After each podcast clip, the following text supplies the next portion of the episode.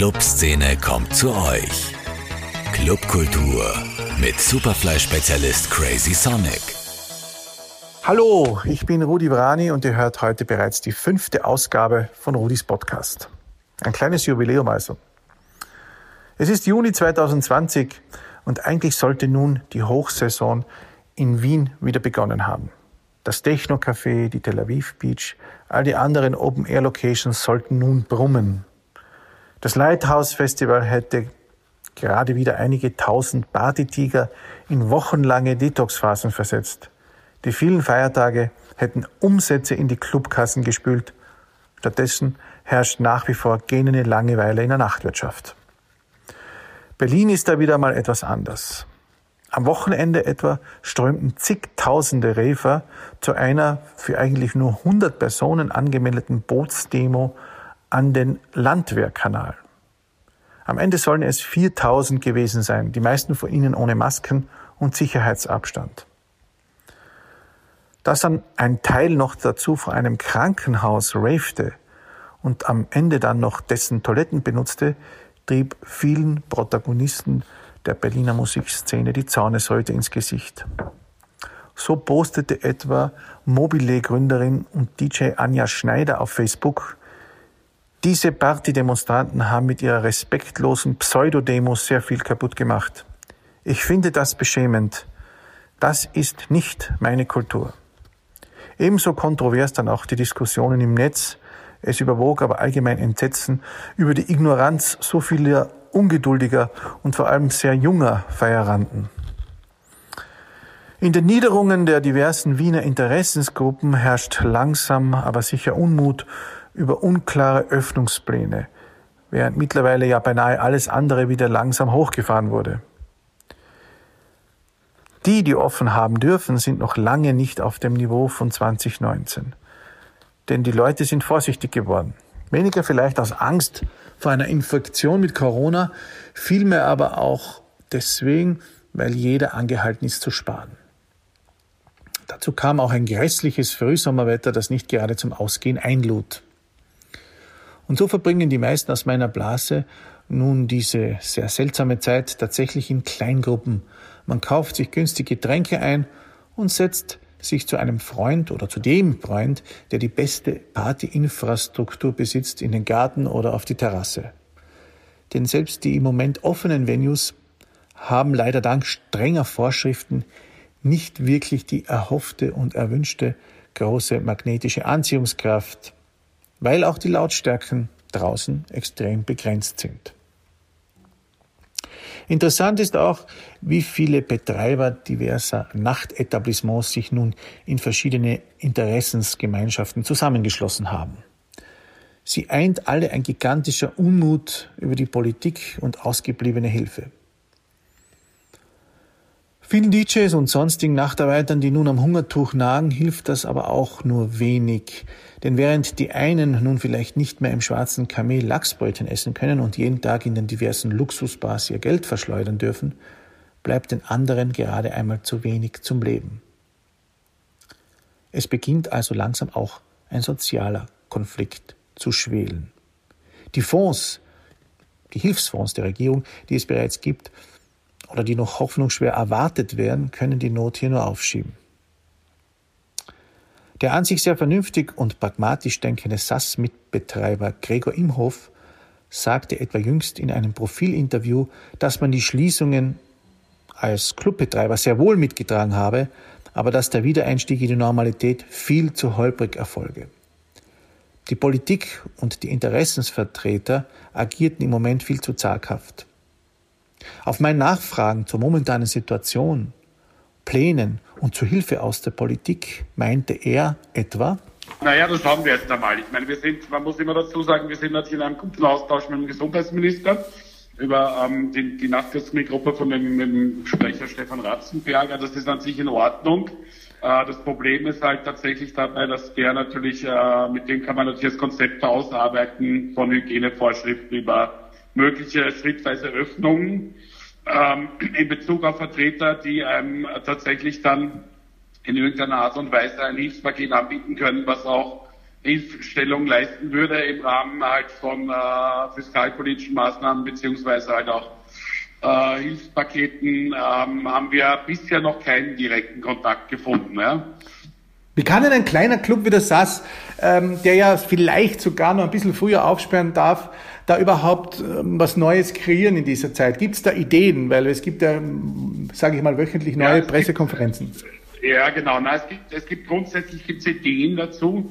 Äh, natürlich jetzt den Raum, der ausgelegt ist, äh, um äh, komprimiert auch so eine Art Boutique-Clubkultur weiter zu befördern. Äh, natürlich äh, denkbar schlecht ist zum Umgestalten an sich da sind wir natürlich schon bereit, den Gewerb, äh, gewerblichen Raum, den wir da haben, mit einer Art, also unsere Idee ist es, ein, eine Art Pop-up-Bar-Konzept reinzumachen, wo man ein Stück weit eine, eine, eine, eine kleine Rückkehr in die, in die gefühlte Normalität atmen kann, ein bisschen Sassluft atmen kann, ähm, ohne dass halt tatsächlich das den Clubbetrieb darstellt oder widerspiegeln soll, zu dem wir ja unbedingt zurückkommen wollen. Ähm, das heißt, die haben da schon ein Konzept für eine Pop-up-Bar mit, mit, mit ein bisschen elektronischer Hintergrundbespielung. Ähm, die Sache, die halt äh, da wesentlich ist, ist, dass äh, ganz egal, was man da sich jetzt an Kreativität ausdenkt, diese natürlich ähm, vom finanziellen Rahmen her nicht das Geschäft eines Clubvollbetriebes ersetzen wird. Das heißt, äh, wir haben so ein bisschen die äh, Bedenken oder Ängste dahingehend, ähm, dass äh, wenn wir da etwas Kreatives machen, dass am Ende des Jahres oder wann auch immer dann ähm, die, die, die, die Fördertöpfe geöffnet werden oder halt da Hilfestellung geleistet werden politischerweise, äh, sollte einem halt da nicht auf den Kopf fallen. Ja? Also das ist schon so ein bisschen was, dass man da tatsächlich dann auch flexibel und unbürokratisch gestalten müsste. Das schauen wir jetzt alles mal. Äh, prinzipiell gäbe es Konzepte. Äh, wir müssten halt tatsächlich äh, eine, eine Sperrstunde haben, die uns entspricht, ohne dass wir die Betriebsanlagen äh, verändern müssen. Also wir bräuchten auf jeden Fall eine Regelung, die bis um zwei, drei ist, damit es überhaupt in Frage kommt, äh, etwas zu bewirtschaften, weil ansonsten macht es einfach kaufmännisch keinen Sinn. Pop-up-Konzepte und hoffen also für die Clubs. Mehr bleibt im Moment leider nicht. Und glaubt man dem jüngsten Bericht im Kurier, so müssen eben diese heuer mit 90 Prozent oder noch mehr Umsatzverlusten rechnen. Düstere Aussichten. Gar keine düsteren Aussichten hatte Anfang des Jahres mein zweiter Studiogast heute, Harald Reiterer. Er baute sich in den letzten Jahren still und heimlich eine große Booking-Agentur aus Wien auf, namens Black Sheep. Namhafte Künstler wie Sam Paganini, Marco Belli, Umek oder DJ Rush fanden sich oder finden sich immer noch in seinem Roster. Der sympathische Niederösterreicher hat sich still und leise zu einem Player gemausert am internationalen Technomarkt. Seine Kontakte sind sehr weitreichend und eben diese wollte er nutzen, um am 4. Mai dem etwas angestaubten Image der Großveranstaltung in Wien äh, ein bisschen neuen Aufputz zu verleihen. Rebellion hätte das Ding heißen sollen. Es hätte in den Marxhallen stattfinden sollen mit Superstar DJ Amelie Lenz und vielen anderen. Wie wir wissen, sind seine Pläne durchkreuzt worden. Mit ihm habe ich ein wenig diskutiert. Wir tun das ja laufend am Telefon. Wir waren nicht immer einer Meinung und das sind wir auch in diesem Gespräch nicht. Harald, du betreibst ja seit Jahren eine erfolgreiche Booking Agency namens Black Sheep. Wie kann man das eigentlich als kleiner Österreicher, denn die meisten Agenturen sind ja doch im benachbarten Ausland oder in Amerika? Naja, das ist alles relativ. Also für mich äh, hat es bis dato eigentlich kein Problem dargestellt. Man muss halt einfach machen und nicht reden. Äh, in Wien ist es halt äh, quasi der Usus, dass sehr, sehr viele Leute viel reden, äh, vor allem in After Hours etc., aber die wenigsten machen. Ja. Ähm, es ist natürlich ein bisschen schwieriger, weil die Synergien fehlen. Also Synergien im Sinne, dass wir haben halt kein Amsterdam Dance Event äh, oder wir sind jetzt kein Berlin oder haben kein Sonar Festival in Barcelona, wo halt dann die Touristen auch einmal im Jahr in die Stadt kommen, wo man als Künstler, als DJ jetzt auch da spielen muss, will. Ein, ein Techno-DJ, der nicht am Amsterdam Dance Event äh, auftritt, äh, wird schwierig bei den Big Names. Da wollen und, und müssen alle spielen, um präsent zu sein. Das fehlt uns leider in Wien und äh, halt eben auch die, ich sage einmal, innerländliche Synergie. Ja, also wenn du jetzt, äh, keine Ahnung, in Frankfurt ein Big Player bist oder in Barcelona, dann spielst du natürlich auch direkt gleich in Madrid, in, umgekehrt in Deutschland, jetzt in Köln, Berlin oder in den ganzen großen Städten, äh, wovon wir in Österreich ehrlich gesagt äh, nur Wien als Hauptbasis mit einer gesunden Kultur haben, als auch Graz. Äh, und äh, die anderen Städte hinken schon nach, oder Graz. Ja, das ist natürlich richtig, wenn ich dich kurz unterbrechen darf, aber für die Geografie kann man ja oft nichts tun. Es gibt ja auch andere Länder, zum Beispiel Holland, Belgien, Dänemark, ähm, aber auch die, also ein oder andere Ostland, wo es ja auch nicht diese Riesenmetropolen gibt und die trotzdem eine bessere Szene haben. Wie? Ja, aber das, das, das, hat, das hat einen absolut äh, kulturellen Ursprung. Und zwar, ähm, also das ist äh, meine persönliche Theorie äh, im Punkto gerade von Benelux, ja, die ja weltführend sind äh, im Event- äh, und Clubsektor meiner Meinung nach, wobei die kleineren Clubs, also alles unter 1000 Leute, auch in, in äh, Holland schon ziemlich weggebrochen ist aufgrund vom Markt, aber dafür haben die jedes Wochenende diverse Großfestivals.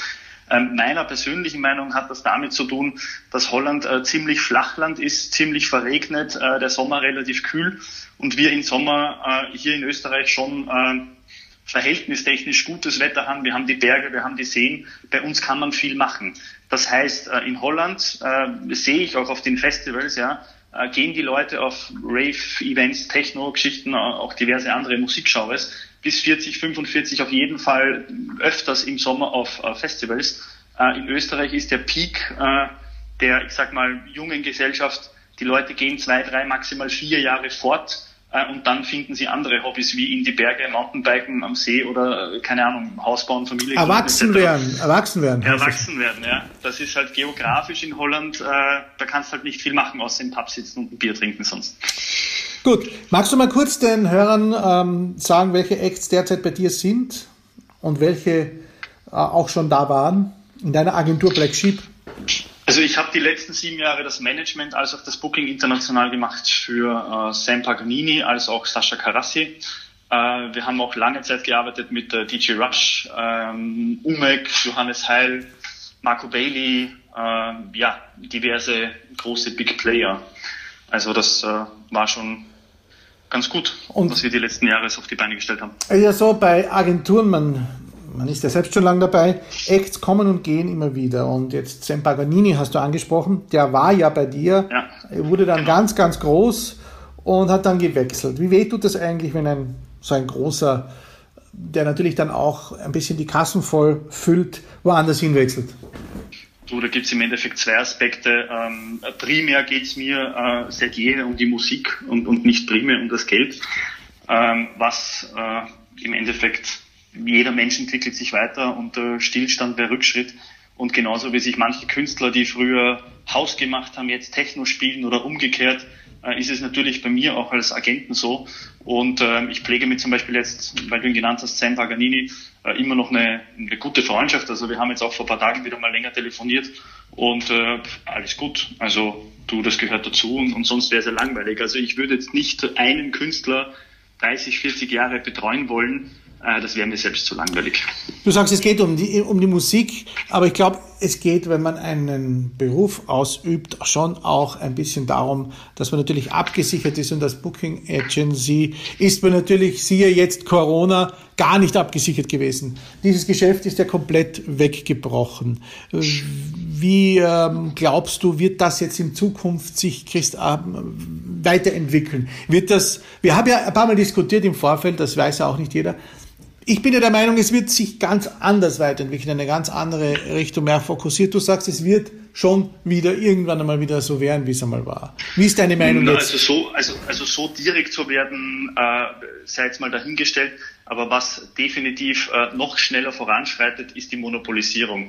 Also die Künstler, die jetzt schon horrende Gagen bekommen, äh, oder die Agenturen, die jetzt äh, William Morris etc., wo Richie Houghton neben einer Lady Gaga im Roster steht, ähm, das wird äh, natürlich noch, noch viel schneller passieren, ja, weil äh, die Veranstalter werden in Zukunft äh, nur mehr den Sure-Shot buchen. Äh, und wenn du halt dann einen der Top 10 Player hast, äh, ob dann der B, C, D-Klasse Act dann dazu spielt oder nur die Locals das, das Warm-up äh, und das Outro machen, Ähm, da wird sich der Headliner halt dann noch das Geld abholen.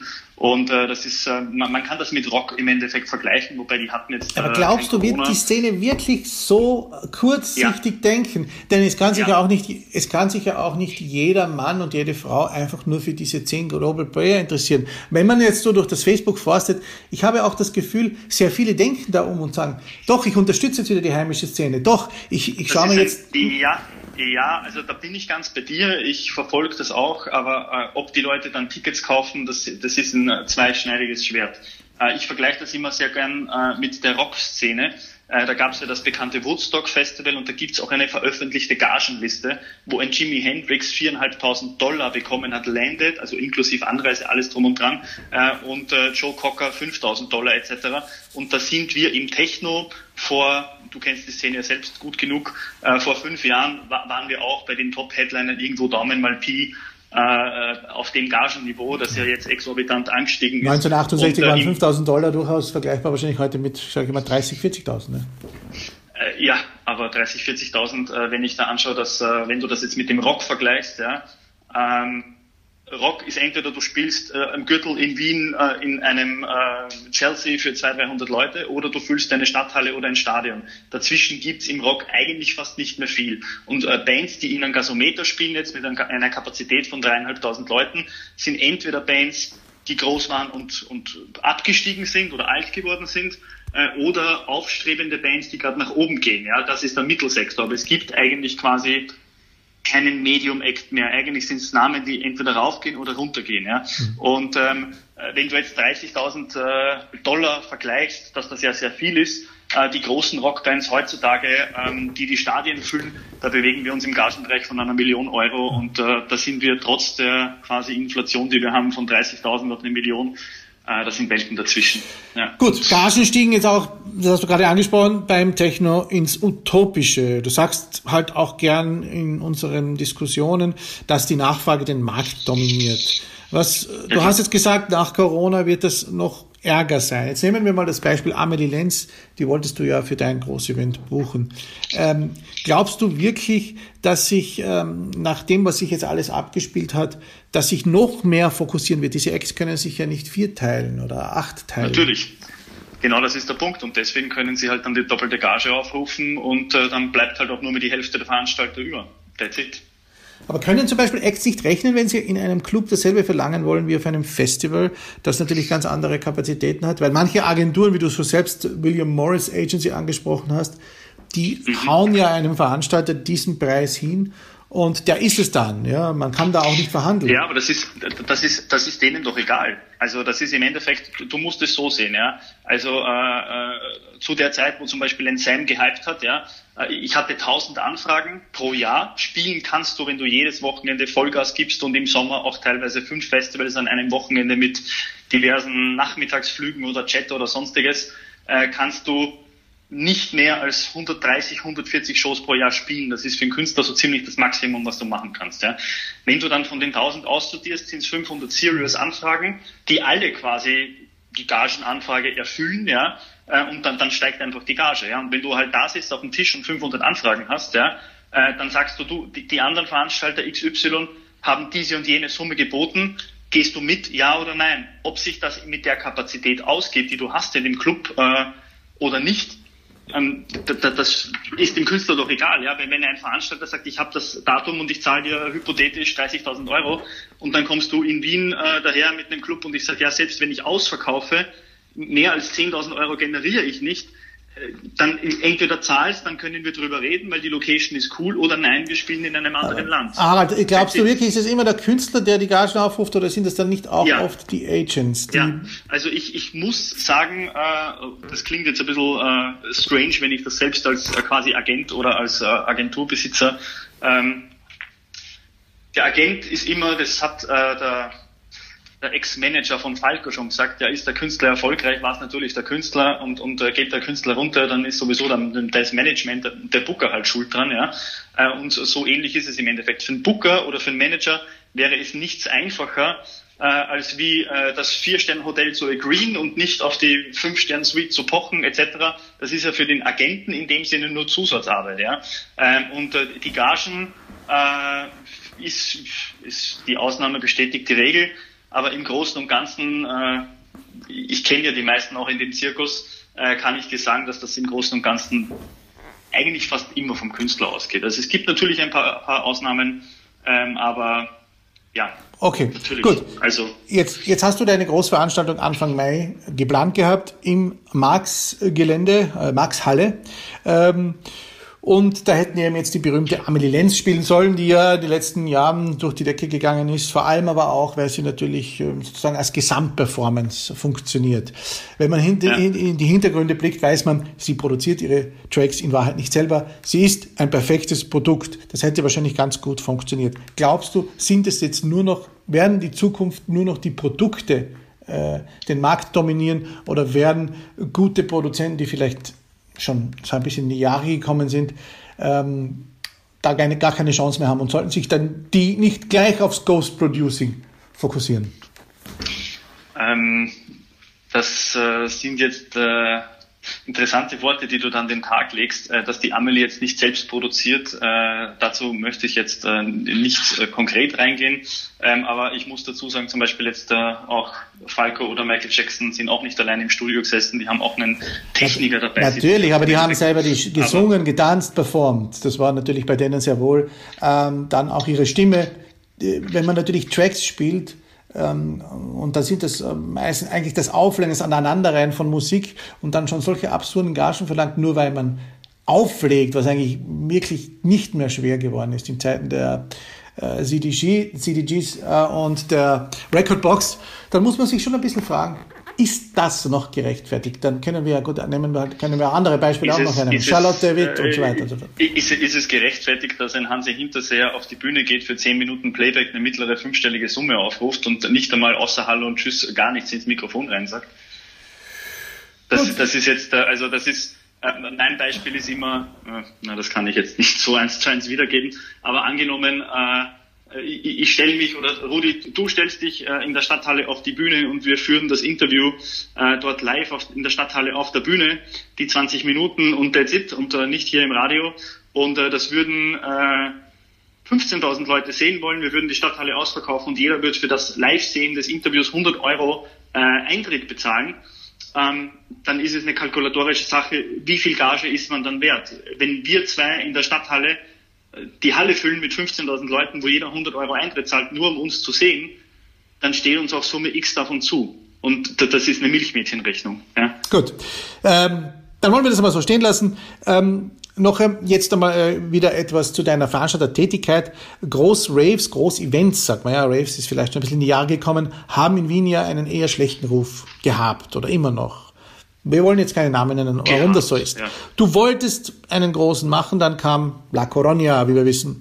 Was hätte denn deinen von den Viva vorherigen, genau, was hätte denn deinen von den vorherigen unterschieden? Was hätte den so viel besser gemacht?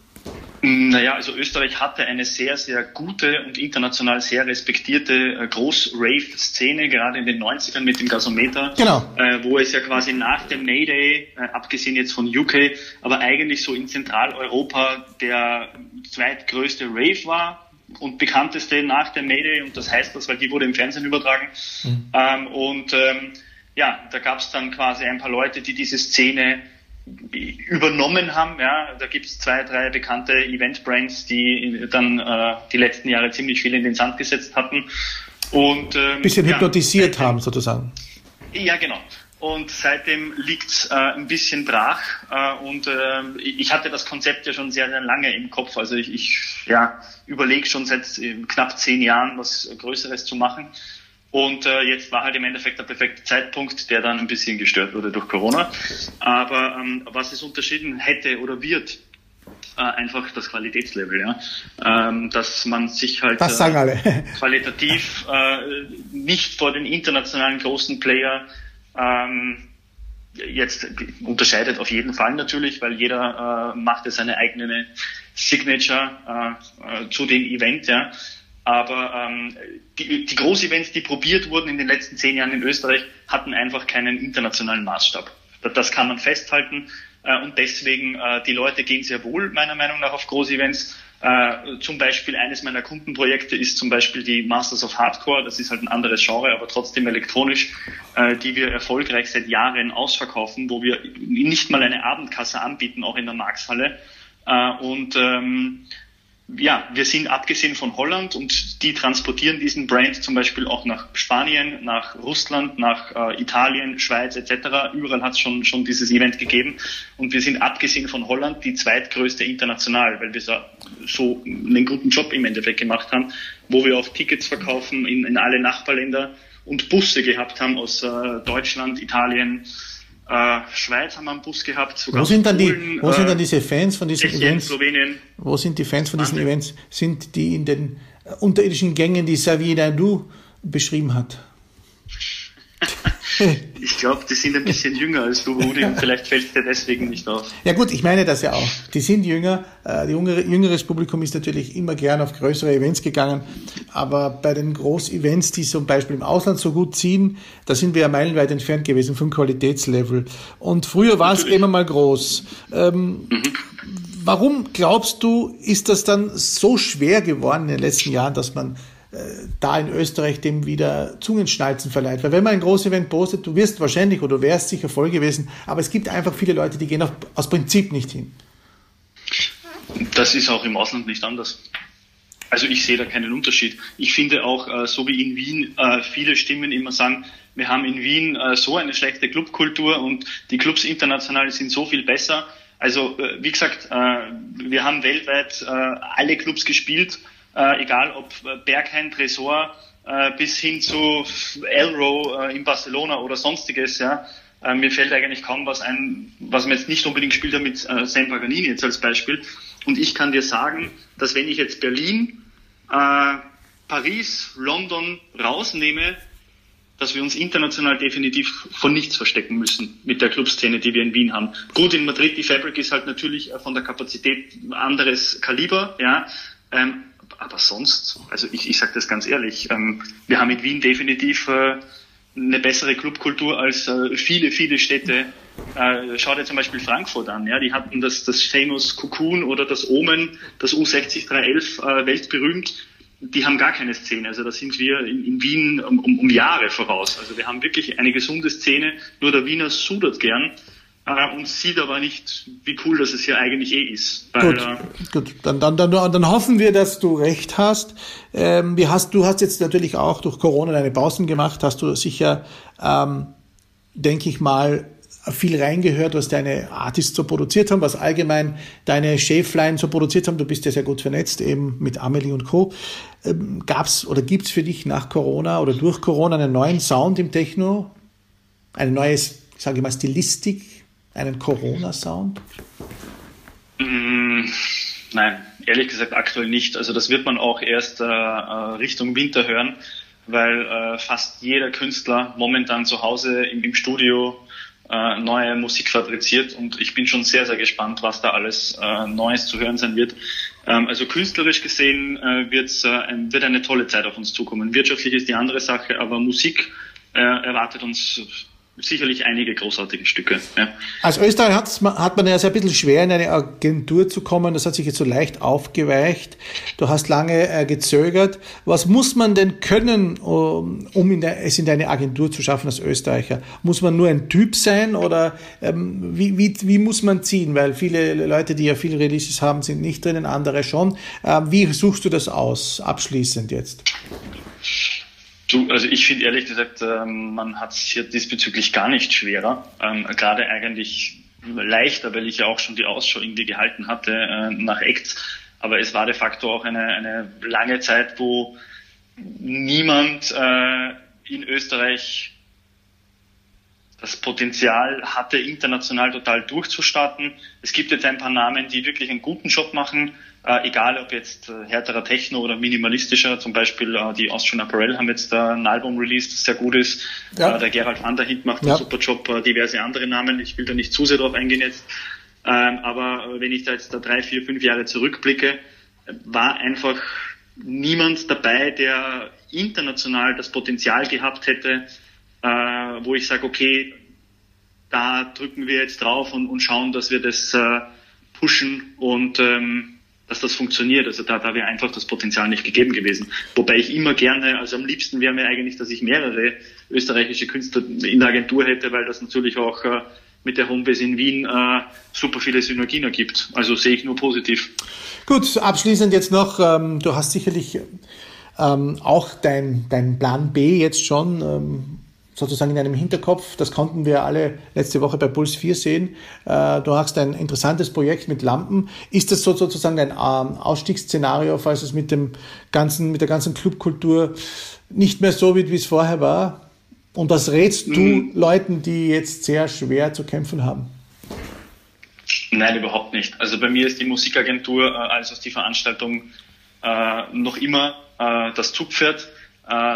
Äh, diese Lampen, die du angesprochen hast, das ist für mich ein Side-Projekt, äh, weil äh, natürlich hat man es auch zu Hause gerne schön und das war eine coole Idee, äh, dass ich mir dann Freund mit dem Christian Lackertosch, den du ja eh auch kennst. Genau, Christian Lackertosch zur Erklärung, einstiger ORF-Veranstalter und Manager von Cameron Crooked, jetzt eben, ähm, du kannst ruhig den Namen des Projektes sagen, ich fand es auch sehr spannend. Neutos, Neutos. genau. Und ähm, ja, das ist eine coole Geschichte, ähm, aber der Fokus geht definitiv äh, auf die Veranstaltungen und äh, eben auch auf Management als auch Booking. Äh, das war zum Beispiel eben auch so ein, so ein Grund, äh, um zum vorigen Thema wieder ein bisschen einzuhacken äh, als Ausklang, äh, dass ich nach den ganzen Jahren im Booking und Management einfach meine Passion für die Veranstaltungen als Veranstalter, gerade im technischen Bereich und Umsetzen, zu wenig ausgelebt habe und, und das kann ich halt jetzt nachholen. Ja. Deswegen sind wir eben auch in die Markshalle gegangen und diverse andere Ideen und Projekte liegen ehrlich gesagt auch schon auf dem Tisch, die warten, äh, bis wir wieder können. Äh, so wie zum Beispiel auch die Technobühne am Electric Love, die ja auch von mir gebucht ist und äh, auch im, im süddeutschen Raum diverse Sachen, die, die passieren. Genau. Und äh, ja. ja. Dein Tipp jetzt noch abschließend, wann geht's weiter? Wann glaubst du, wird's wieder einmal so? ähm, interessant. Also ich habe vor ein paar Tagen mit einer Freundin von mir telefoniert, die ist die Bookerin vom Exit Festival in Serbien. Und ähm, die ziehen das durch. Also die haben das Exit Festival von Anfang Juli auf Ende August verschoben. Äh, der Staat steht dahinter. Der, der Staat wollte unbedingt, dass das Festival stattfindet. Äh, die werden da diverse Vorkehrungen treffen, arbeiten auch natürlich äh, ein neues Line-up aus, weil sich das Datum geschoben hat. Und äh, für mich wird das eher so ein Gradmesser. Also haben die dort keinen äh, Vorfall äh, in puncto Corona. Keinen Cluster. Dann, äh, genau. Ähm, dann kann das in Europa äh, diverse Türen wieder öffnen. Wird dort was passieren, dann kann das auch diverse Türen wieder schließen. Siehe Südkorea. Also das wird äh, sehr, sehr spannend und äh, Mal sehen. Also sicher wissen, ob äh, die, die zweite Welle kommt oder ob wir das überstanden haben oder mitten in einer zweiten Welle sind, äh, würde ich jetzt meinen rund um Weihnachten. Ja. Gut, dann danke ich dir, lieber Harald, für deine Expertise und wir bleiben dran. Vielen lieben Dank. Dankeschön. Nicht immer einig, aber am Ende doch nicht im Dissens scheidend. Das könnte man das Fazit nennen, das von diesem Gespräch übrig bleibt. Das war Harald Reiterer von der DJ-Agentur Black Sheep. Er ist der Inhaber derselben und Veranstalter diverser Brands, unter anderem eben Rebellion, Großveranstaltung, die abgesagt worden ist. Anfang 2021 soll sie dann nachgeholt werden, sofern es die Corona-Zahlen zulassen. Das war eine weitere Ausgabe von Rudis Podcast. Ich danke euch für die Aufmerksamkeit. Ihr hört mich hier wieder in 14 Tagen. Zum Nachhören gibt es mich natürlich auf superfly.fm und Spotify. Ich wünsche euch noch eine angenehme Zeit und wir hören uns bald wieder. Clubkultur mit Crazy Sonic. Zum Nachhören als Podcast auf superfly.fm.